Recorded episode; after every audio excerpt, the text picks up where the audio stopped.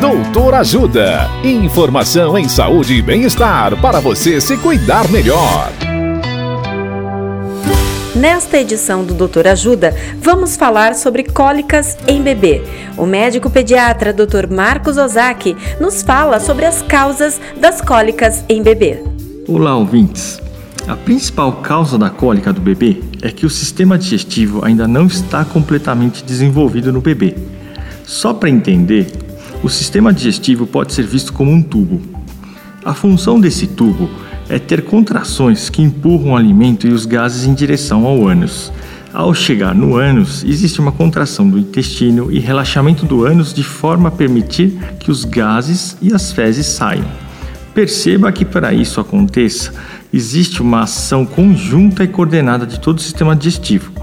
Nos bebês, como o sistema nervoso que controla tudo isso ainda não está maduro, nem sempre existe essa coordenação.